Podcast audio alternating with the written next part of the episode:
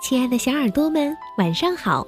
我是珊珊姐姐，欢迎收听微小宝睡前童话故事，也感谢您关注我们同名的微信公众号。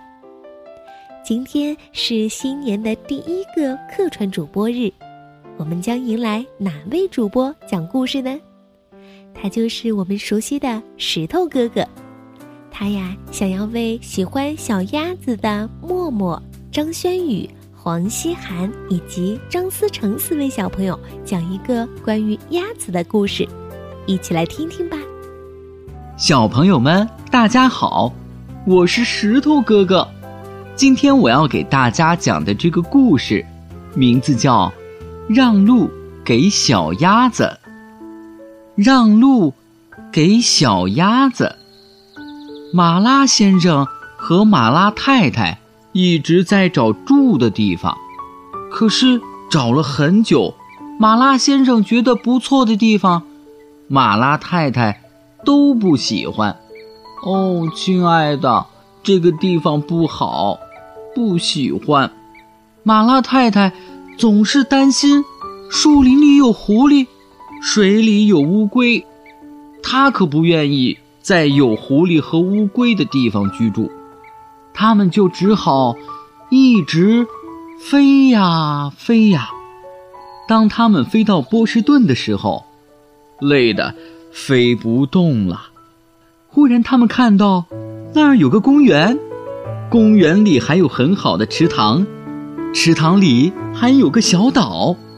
马拉先生嘎嘎的叫道：“嘎嘎，亲爱的，这可是过夜的好地方啊！”于是，马拉先生和马拉太太就拍着翅膀飞了下去。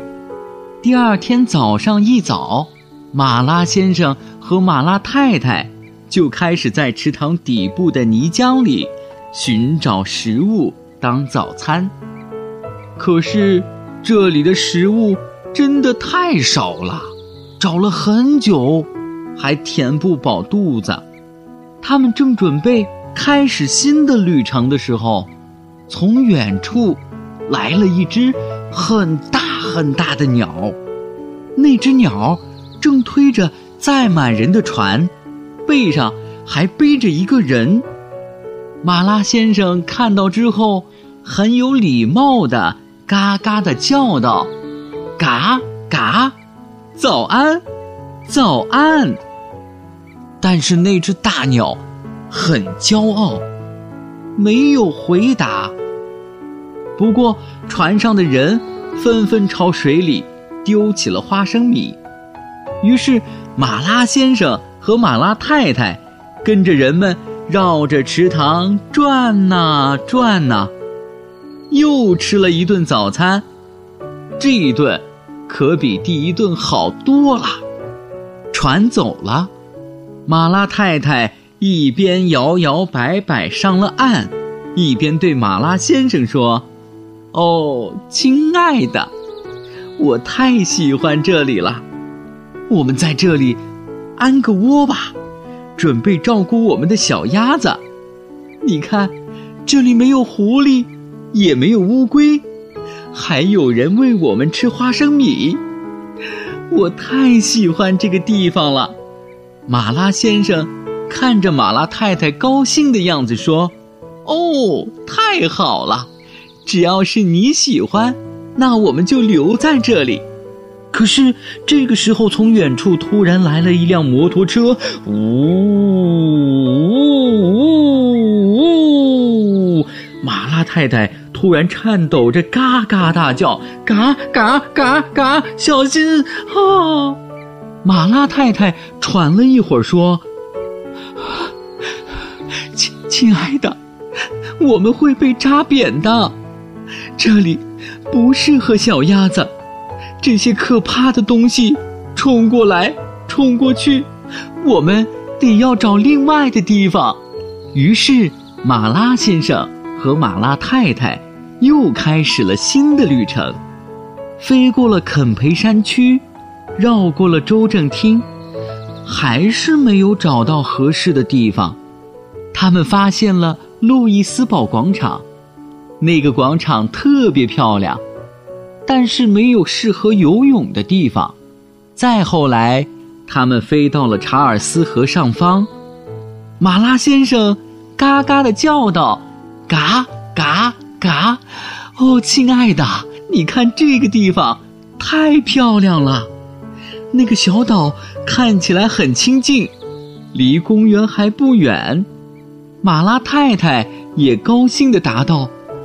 嗯，我也觉得这个地方很不错，这里应该是孵小鸭子的好地方，而且我还想到了公园里的花生米。不一会儿，马拉先生和马拉太太就到了水边的草丛里，选了舒适的地方准备做窝。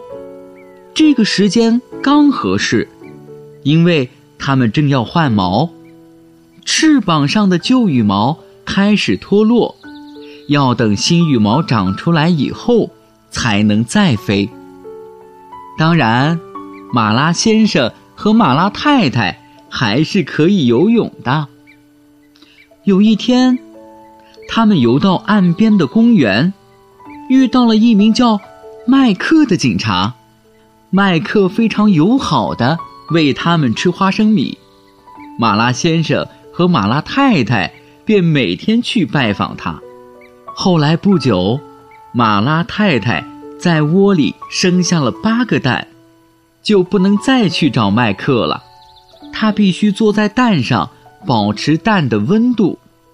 他只有在喝水、午餐，或者数蛋的数目是否正确的时候，才会起身离开他们温暖的小窝。有一天，小鸭子们孵出来了。第一只叫杰克，接着是凯克，然后是莱克、米克、尼克、韦克、皮克和卡克。马拉先生和马拉太太高兴坏了。照顾这么多小鸭子，责任是很重大的，这让他们。非常非常的忙碌。这天，马拉先生决定要去看看这条河其他的地方，希望有一天能够带着他的宝宝们到这些地方去。马拉先生出发的时候，回头嘎嘎的叫道：“嘎嘎，亲爱的，一个星期以后，我们在公园里见面。”你在家可要好好照顾我们的小鸭子呀，马拉太太高兴地回答着。嗯，亲爱的，你就去吧，别担心了，我会很好的照顾孩子们的。马拉太太说到做到了，她教着小鸭子们学游泳、学潜水，还教他们排成一行走路。听到呼唤，要立刻过来。当在路上行走的时候，还要提醒小鸭子们跟自行车、摩托车，还有其他有轮子的东西保持安全距离。